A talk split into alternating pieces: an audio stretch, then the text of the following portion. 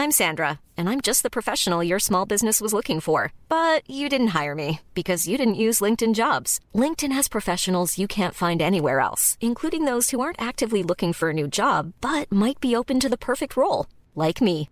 In a given month, over 70% of LinkedIn users don't visit other leading job sites. So if you're not looking on LinkedIn, you'll miss out on great candidates like Sandra. Start hiring professionals like a professional. Post your free job on linkedin.com/spoken today. Heraldo Podcast, un lugar para tus oídos.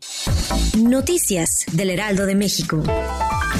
El gobernador de Puebla, Miguel Barbosa, informó que el estado estará de luto durante dos días por la explosión en la toma clandestina de gas LP en San Pablo, Xochimehuacán. En conferencia de prensa, las autoridades indicaron que en el lugar del incendio había una pipa con razón social de la empresa Hidrogas que estaba conectada a la toma clandestina. Al respecto, Barbosa informó que ya investigan a la empresa y cuentan con las placas de la pipa, las cuales indagan su origen, que estiman proviene del estado de Tlaxcala.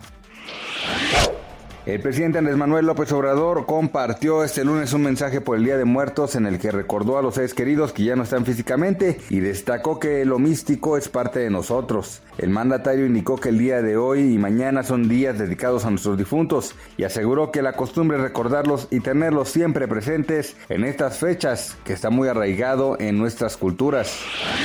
El derrumbe en la madrugada de este domingo de una gruta en el interior del estado de Sao Paulo, Brasil, se saldó con la muerte de nueve de los diez bomberos que quedaron atrapados mientras hacían un entrenamiento.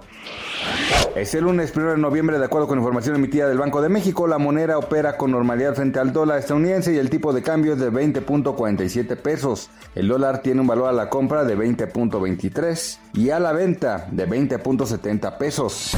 Noticias del Heraldo de México.